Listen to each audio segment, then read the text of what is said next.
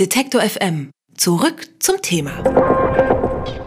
Es geht um die Basis unseres Wohlstandes. Das sagen zumindest die Ministerpräsidenten Armin Laschet und Michael Kretschmer, wenn sie über den Kohleausstieg in Deutschland sprechen.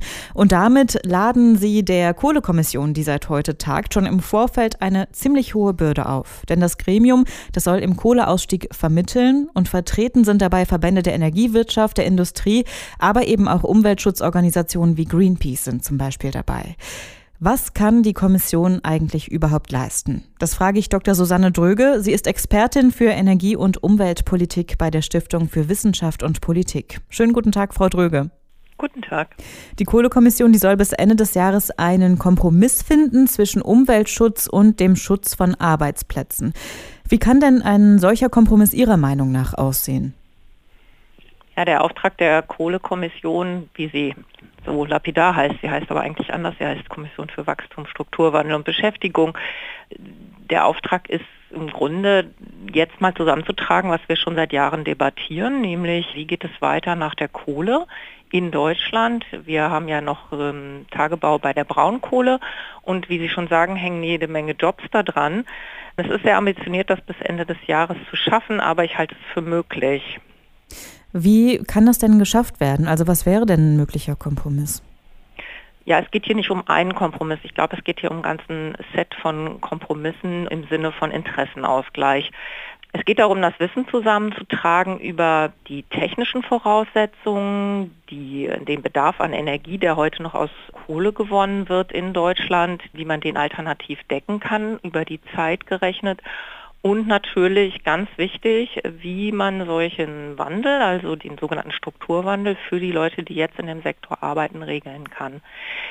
Da gibt es jetzt nicht einen Kompromiss. Es wird auf jeden Fall so sein, dass man mit Szenarien hantiert. Das heißt, man überlegt mit verschiedenen Jahreszahlen und verschiedenen Beispielen wahrscheinlich auch, wie es funktionieren könnte. Wir haben Beispiele in Nordrhein-Westfalen gesehen. Dort ist man ja aus der Steinkohleproduktion fast raus, also es ist fast abgeschlossen und das hat sich über Jahrzehnte hingezogen.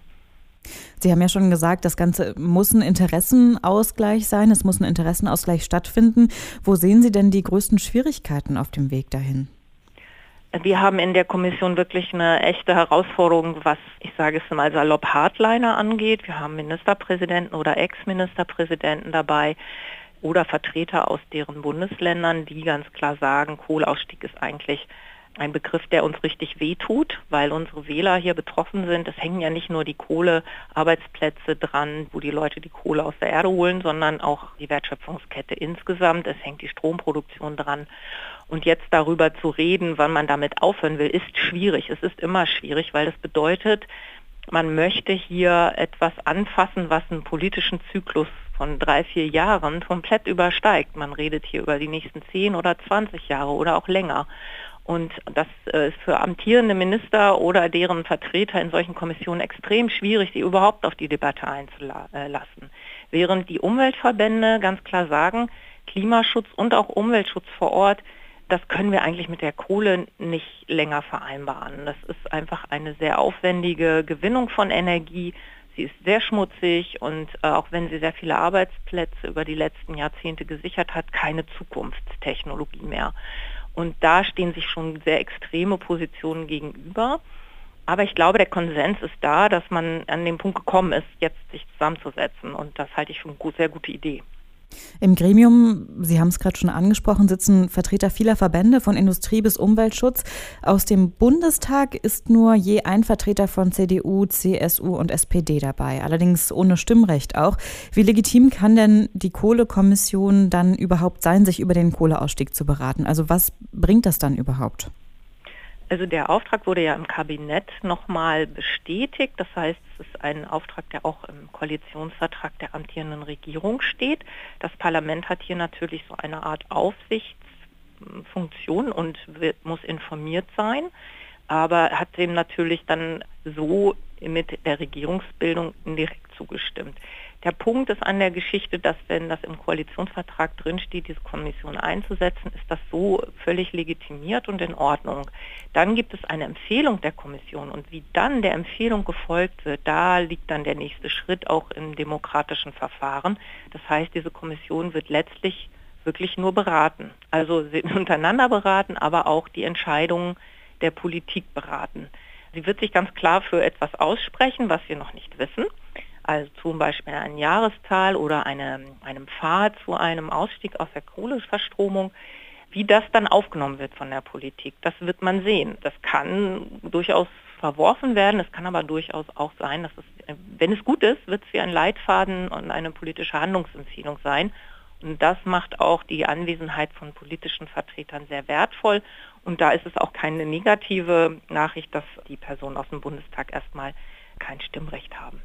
Die Ministerpräsidenten von Sachsen und Nordrhein-Westfalen, was ja zwei sehr wichtige Kohleregionen sind, haben bereits vor dem Treffen schon von einem überstürzten Kohleausstieg gewarnt. Jetzt haben wir ja schon gehört, es handelt sich ja um 10, 20 Jahre über den Zeitraum, den wir gerade reden.